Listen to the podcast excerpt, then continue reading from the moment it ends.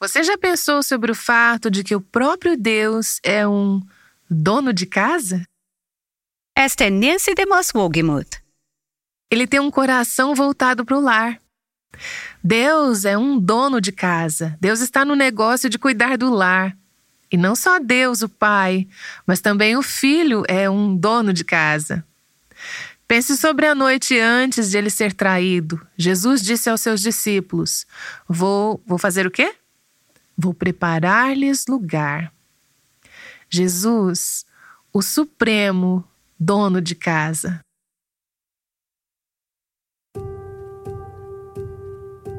Este é o Aviva Nossos Corações com Nancy DeMoss Wogemuth, autora de Mulheres Atraentes Adornadas por Cristo, na voz de Renata Santos. Nesta série sobre Tito 2, Nancy tem ensinado sobre o que Paulo escreveu quanto às mulheres estarem ocupadas em casa o que exatamente isso significa? Bem, Nancy já falou sobre essa passagem. E se você perdeu alguma coisa, você pode ouvir o podcast da semana passada no site do Aviva Nossos Corações em www.avivanossoscorações.com.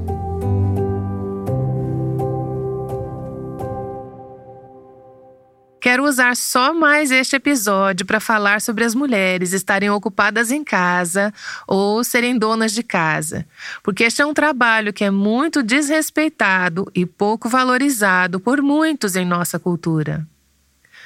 Não sei o valor que você dá ao trabalho feito no lar com a sua família, o cuidado que tem com os seus, a ministração às suas necessidades, mas quero que você se sinta encorajada nós falamos sobre o que isso não significa e o que significa. Então, se você tiver perguntas, dê uma olhada nos episódios anteriores. Mas lembre-se de que isso faz parte das instruções de Paulo a Tito, de que ele deve instruir as mulheres mais velhas, para que ensinem o que é bom para as mais jovens, essas mulheres que estão no momento da vida em que precisam cuidar dos filhos e orientá-los e que as oriente, entre outras coisas, a estarem ocupadas em casa ou serem boas donas de casa. E nós dissemos que isso não significa que elas não fazem mais nada. É uma orientação para um período específico da vida e é apropriado dependendo das necessidades de sua família a qualquer momento. Também dissemos que esse cuidado é muito importante não só para nós e nossas famílias, mas para o Evangelho e para a maneira com que as outras pessoas enxergarão o Evangelho. Vamos falar um pouco mais sobre isso hoje. Vou começar contando uma história um pouco triste, mas que tem um final feliz, de uma amiga cujo desprezo por seu lar quase custou seu casamento. Ela me escreveu um e-mail contando sobre isso. Vou chamá-la de Helena. Ela compartilhou comigo como suas opiniões sobre o trabalho doméstico foram distorcidas desde que era criança. Ela disse: Só a menção da palavra doméstica, do lar, costumava me fazer tremer para mim, significava uma vida de tédio, trabalho penoso, falta de gratidão e até escravidão. Com certeza não era algo que eu via para o meu futuro, muito menos desejava. Sei que muitas de vocês podem se identificar com esse tipo de criação. Vocês já tiveram esses pensamentos? Algumas de nós concordam rapidamente e algumas têm dificuldade de admitir. Existem muitas mulheres em nossa cultura que se sentem dessa maneira e que tiveram esse mesmo background. Ela continuou a falar o seguinte em seu e-mail: Mesmo que minha mãe e minhas avós tenham sido só donas de casa, eu nunca testemunhei a alegria e a liberdade que este chamado pode ser para uma mulher. O que eu me lembro de ver era serviço sendo feito por dever, não uma alegria em servir. Minha mãe era uma dona de casa terrível. Ela só limpava quando a sujeira se tornava insuportável. Lavava a louça só quando tinha mais pratos sujos que limpos. E lavava roupa só quando nós não tínhamos mais roupas limpas. Quando eu e o João nos casamos, eu ainda tinha essa forma errada de ver as coisas. Eu não gostava de ser uma esposa. Eu me lembro de tentar, mas era apenas por causa de uma sensação de dever, em vez de ter um coração que se agradava de servir e abençoar o meu marido. Quando sua filha tinha sete anos, Helena foi convidada a ajudar com um ministério local por meio período. Ela estava pronta para deixar a casa para trás, para escapar da frustração que experimentava em casa, e ela queria achar outra forma de canalizar sua energia. Então ela rapidamente aceitou ajudar e achou que seria incrível. Ela me escreveu: Eu me apaixonei pelo meu trabalho instantaneamente. Eu só trabalhava quando minha filha estava na escola, então o horário era perfeito. Mas, na verdade, algumas vezes eu me ressentia de ter que parar de trabalhar para pegá-la na escola ou de ter que ficar em casa com ela quando ela estava doente. Então, depois de alguns anos, sua filha se tornou uma jovem adulta e Helena disse: O ministério se tornou a minha vida. Eu abro um parênteses aqui para dizer que parece que se tornou foi um Deus, né? Continuando, eu ficava lá por longas horas, até ia em meus dias de folga. Eu não pensava em passar tempo com meu marido, em ajudar a fazer a comida ou a lavar a roupa. Ele fazia tudo isso sozinho. E eu pensava que estava fazendo exatamente o que precisava fazer, o que eu amava fazer. Então, ao ouvir isso, e tem mais na história, você percebe a sedução você já sentiu isso você mesma? Você consegue ver as justificativas que levaram Helena a negligenciar as necessidades de seu marido, de sua filha e a ignorar os sinais de alerta de que esses relacionamentos estavam se deteriorando? Enquanto isso acontecia, ela focava a maior parte de sua atenção em outras tarefas e relacionamentos que ela gostava mais. E vejam que foi tudo em nome do serviço cristão, que é algo muito bom, não é mesmo? Então ela estava se auto-justificando. Ela não estava vendo, não estava percebendo o dano que estava causando ao seu marido, à sua filha e ao seu lar. Finalmente, um dia, seu marido, que era tranquilo e fácil de lidar, disse: Para mim já deu. Helena me escreveu dizendo: João ficou cansado de ser usado, abusado e negligenciado e achou alguém que, na época, gostava de servi-lo e agradá-lo e queria ficar com ele. E ele gostou disso. Eu, Nancy, fazia parte da vida dela quando tudo isso estava acontecendo. Então, num piscar de olhos, João foi embora. Correu para os braços da outra mulher. E é claro, Helena ficou arrasada essa foi uma consequência não planejada de anos de escolhas. E todo esse tempo, ela pensou que estivesse fazendo a vontade de Deus. Aos olhos da maioria das pessoas de fora, ela era, sem dúvidas, a parte inocente naquele casamento quebrado. Mas nos meses seguintes, seus olhos começaram a se abrir e ela conseguiu enxergar que estava destruindo seu lar ao invés de construí-lo. Bom, eu gostaria de deixar claro que não há qualquer justificativa para as escolhas pecaminosas do marido dela. Ele sabe disso e seria o primeiro a admitir isso hoje. Mas, sem justificar as escolhas pecaminosas dele e sem colocar a culpa pelas escolhas pecaminosas dele em sua conta, Helena começou a aceitar a responsabilidade por suas próprias escolhas, por desvalorizar e negligenciar seu marido, sua filha e seu lar. Foi um processo longo e difícil que envolveu a disciplina da igreja também. Mas o Espírito Santo fez um trabalho milagroso nos corações do João e da Helena, que no fim se reconciliaram e Deus deu a eles dois o dom do arrependimento e um novo conjunto de amores, afeições e prioridades. Eles começaram aos seus 40 anos de idade, a reconstruir seu relacionamento e o lar que Deus tinha planejado para eles aproveitarem anos antes.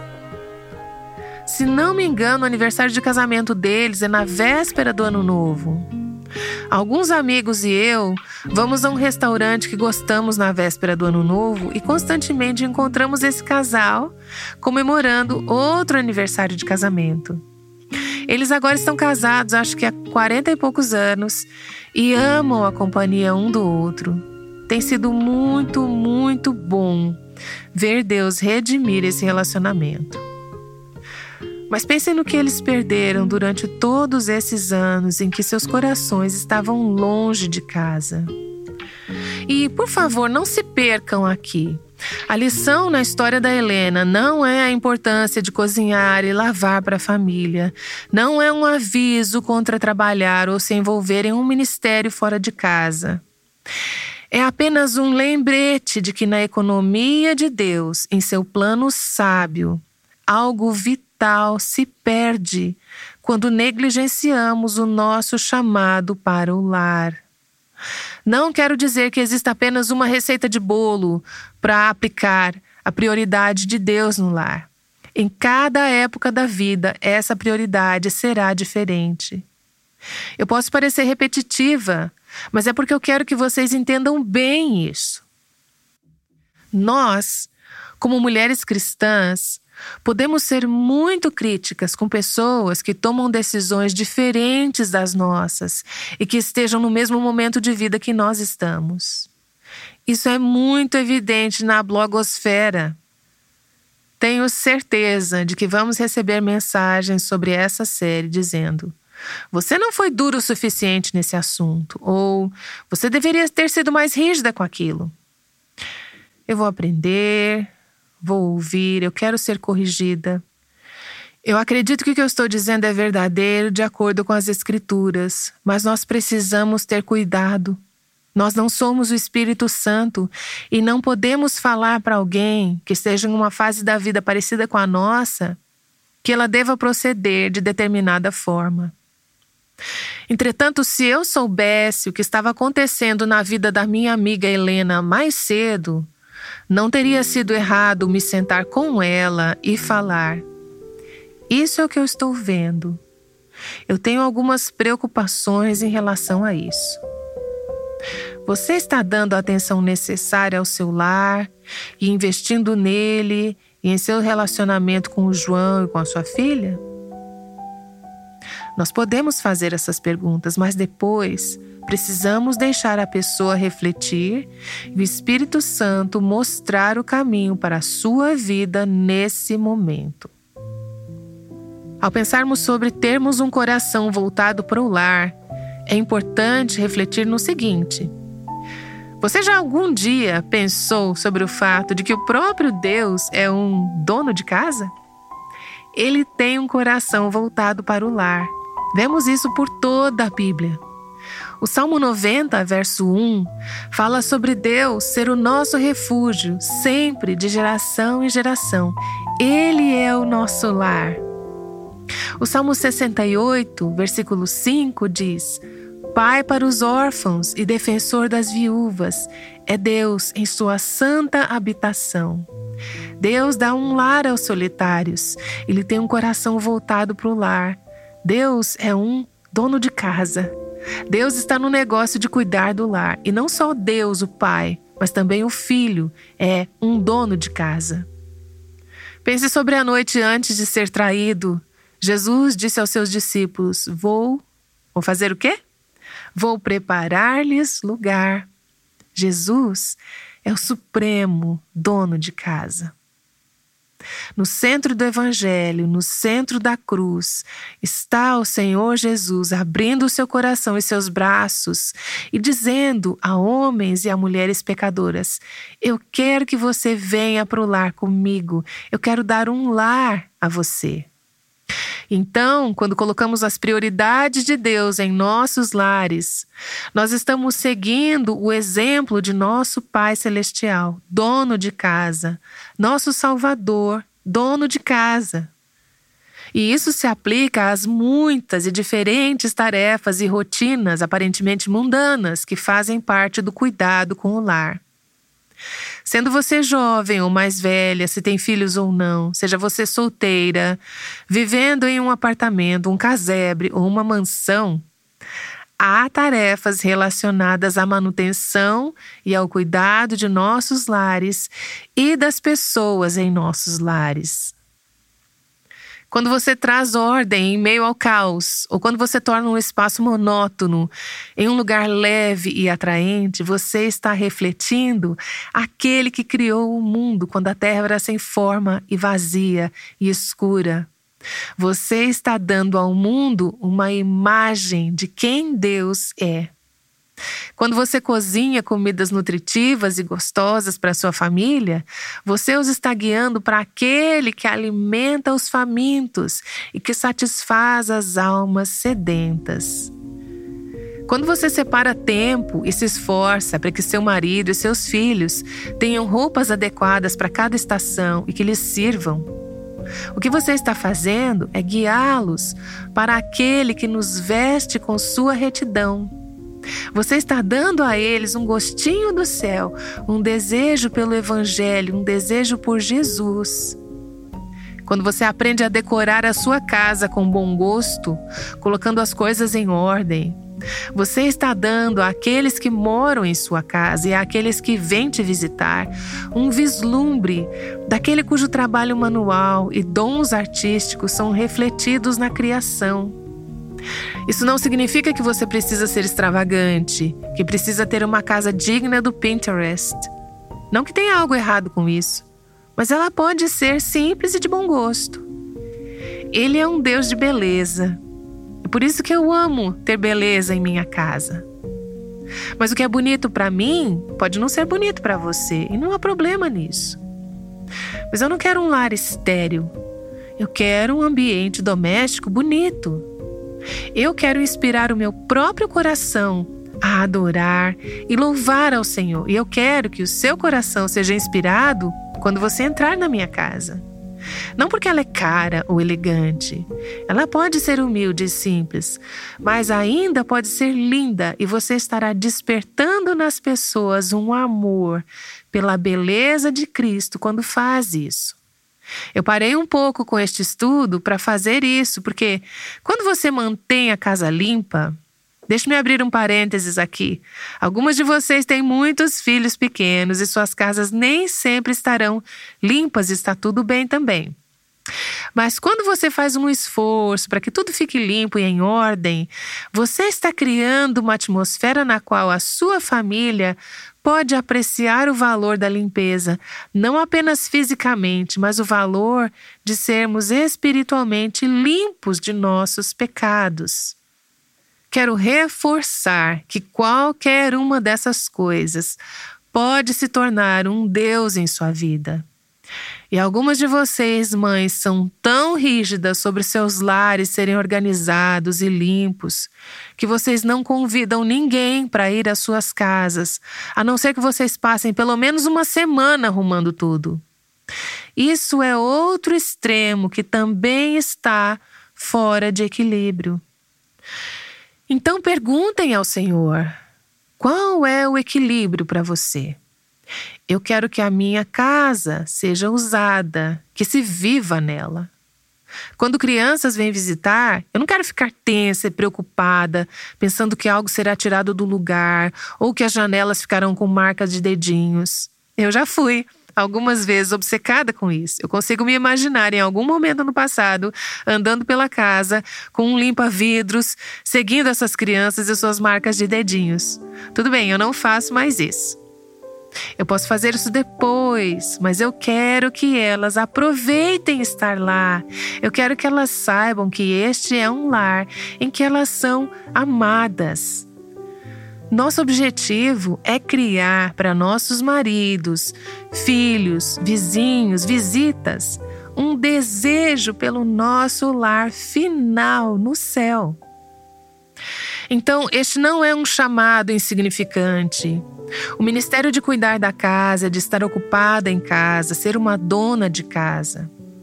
E não, eu não estou tentando tornar glamurosa a tarefa de limpar os azulejos com escova de dente, ou tentar inventar refeições saborosas e divertidas dia após dia, semana após semana, mês após mês, ano após ano.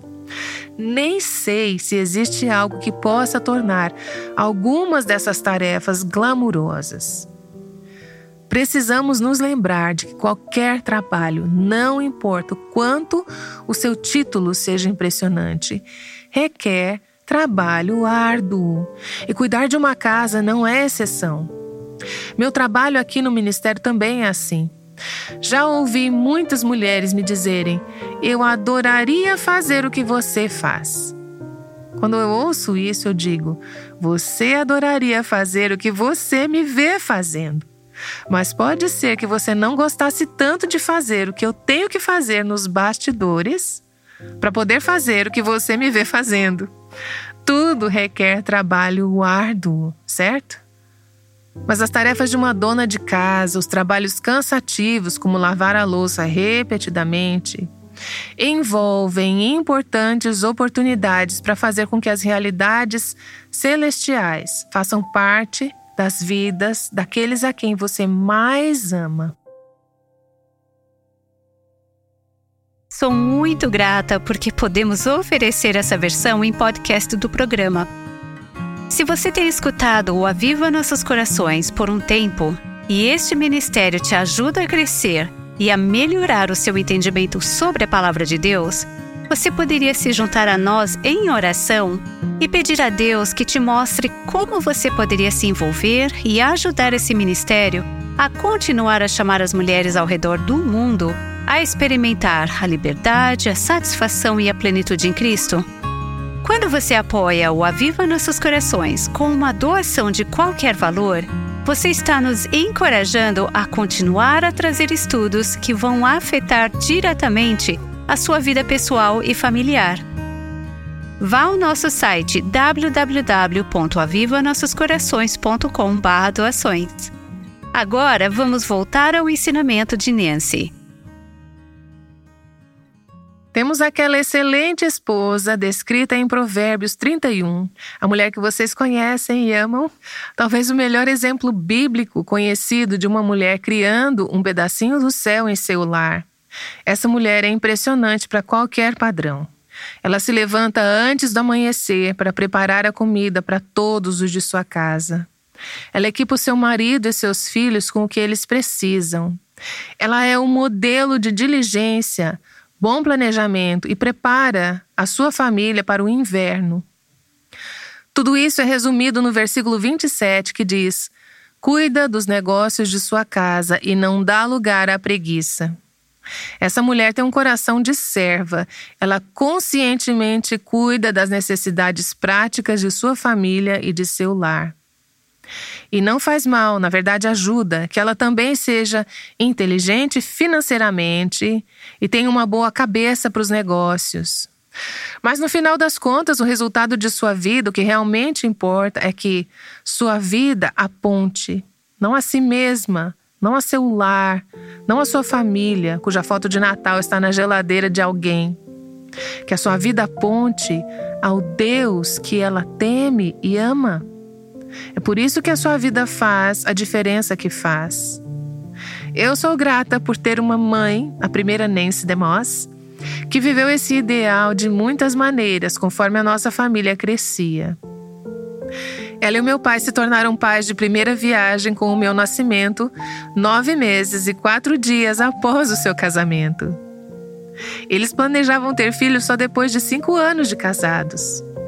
Dentro dos cinco primeiros anos de seu casamento, eles tiveram seis filhos, e o sétimo nasceu alguns anos depois.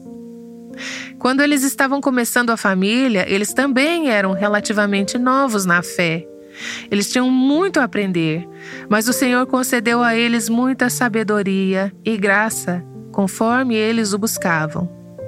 E a nossa casa era uma casa muito agitada, com sete crianças. Meu pai era um homem de negócios muito ocupado. Meus pais tinham muitos compromissos, muitos envolvimentos, muitas atividades. Uma família ativa. Então, a tarefa de planejar e controlar a vida e o ministério no lar de Moss não era para os fracos. Aliás, minha mãe teve esses seis primeiros filhos até os 24 anos de idade. E ela cuidava de uma casa grande e muito agitada. Ela se responsabilizava por isso e muito mais. E ela também foi sócia do meu pai no começo do seu negócio de seguros.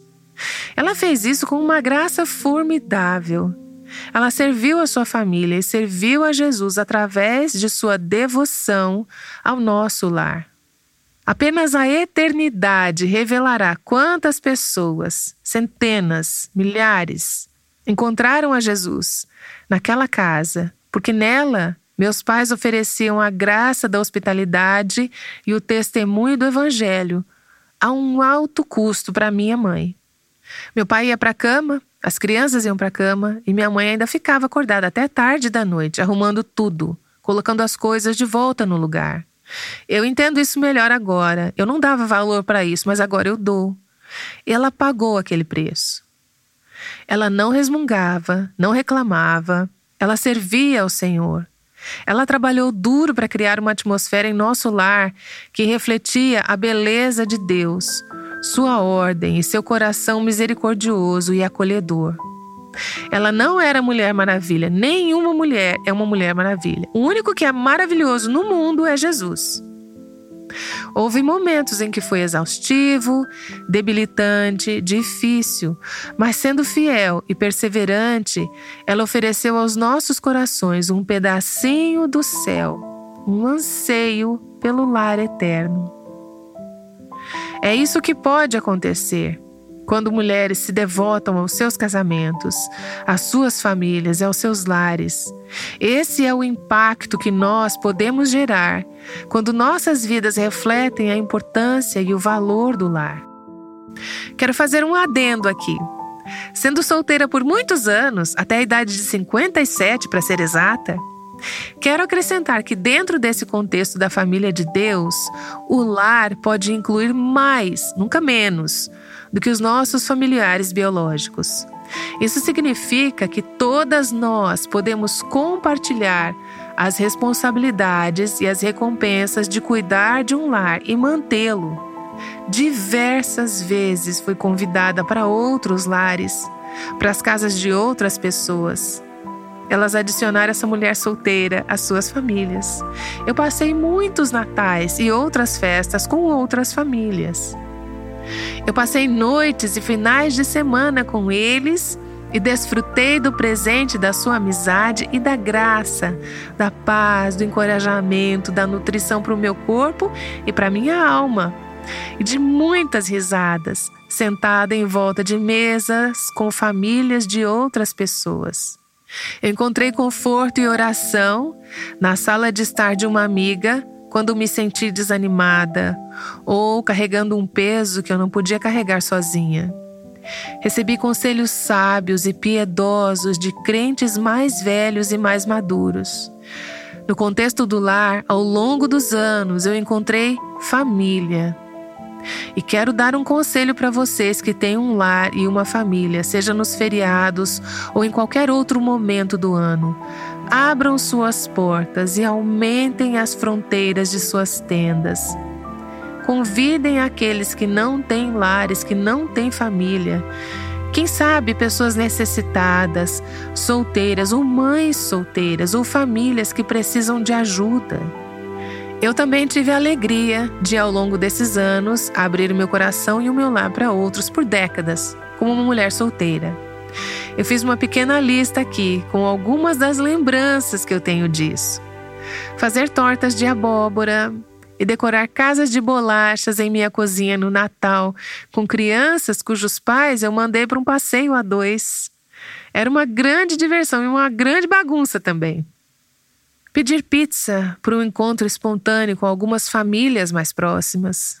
Sentar em um sofá, escutando uma mulher derramar o seu coração sobre um pecado secreto que ela nunca compartilhou com ninguém.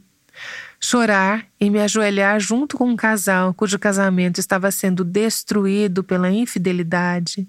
Ser anfitriã de um estudo bíblico semanal com café e uma sobremesa. vendo pessoas se entregarem para Jesus. Ser anfitriã de festas de casamento no meu quintal. Ter uma casa cheia de amigos, e quando digo cheia, imagine lotada mesmo, para comemorar o ano novo, compartilhando louvor e oração. Abrir a minha casa por um período para um casal recém-casado, ou uma família missionária em licença, ou um casal mais velho cujo ar-condicionado parou de funcionar no meio do verão. E a lista continua. Tenho essas lembranças e muitas outras, centenas iguais a estas. Eu experimentei muita alegria por ser uma dona de casa e abrir o meu lar e o meu coração para compartilhar a hospitalidade e o amor de Jesus direcionados ao lar com outros. Mas com a alegria, às vezes também experimentei o estresse, o cansaço e as despesas a mais. Algumas vezes meus hóspedes chegaram em minha casa antes que eu chegasse do trabalho e eu ia receber pessoas para uma reunião à noite. Então eu fico feliz por ter amigos que sabem onde as coisas estão na minha cozinha e porque eles podiam começar a preparar o jantar sem mim. Nessa situação eu só entro e digo: que bom que você veio para o jantar. Você faz o que tem que fazer. Temos que ser criativas. E a experiência não precisa ser um suplício, mas algumas vezes é cansativa. Algumas vezes receber todas essas pessoas em minha casa tem sido um pouco demais para essa mulher introvertida que eu sou. Eu tenho que admitir que em algumas ocasiões eu fiquei aborrecida por conta da bagunça, do uso das minhas coisas e porque algumas delas foram estragadas por outros. Mas se você me perguntar, mas valeu a pena? Eu diria, claro que sim. E pela graça de Deus, meu marido e eu Vamos continuar a viver desse jeito, porque no processo amizades profundas foram forjadas, vidas foram moldadas, a minha vida, a vida dos meus convidados. Nesse processo eu ganhei pais, irmãos, filhos e netos adotivos, que agora estão espalhados pelo mundo todo. Então eu tenho um conselho para mulheres mais velhas, vindo de uma mulher mais velha. Está na hora de colocar em prática toda a experiência e sabedoria que você adquiriu em seus anos de vida. Quero encorajá-las a dar as mãos para uma mulher mais jovem e ajudá-la a ver o valor de cultivar um coração voltado para o lar. Ajude-a a lidar com as muitas demandas concorrentes que ela enfrenta. Quando ela se sentir sobrecarregada e um fracasso, Ajude-a a fixar os olhos em Jesus e encoraje-a a escutar a voz dele. Esteja disposta a arregaçar as mangas, entrar na cozinha dela e ajudá-la a limpar a bagunça ou organizar as gavetas e treiná-la nas habilidades que talvez ela nunca tenha aprendido, como construir um lar que honre ao Senhor. Lembre-a de que as suas tarefas intermináveis e cansativas em casa realmente importam. Mostre a ela que o que ela faz hoje pode dar aos outros um gostinho do céu. E mulheres mais jovens, agradeçam a Deus por aquela mulher que está mais à frente no caminho do que você. E deixe Deus a usar para te dar apoio, te treinar e te encorajar.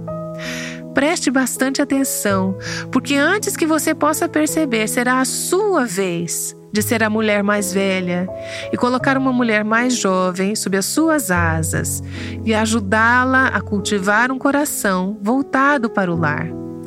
Então, Senhor, como te agradecemos por como fizeste espaço em tua casa para nós como estás fazendo isso hoje.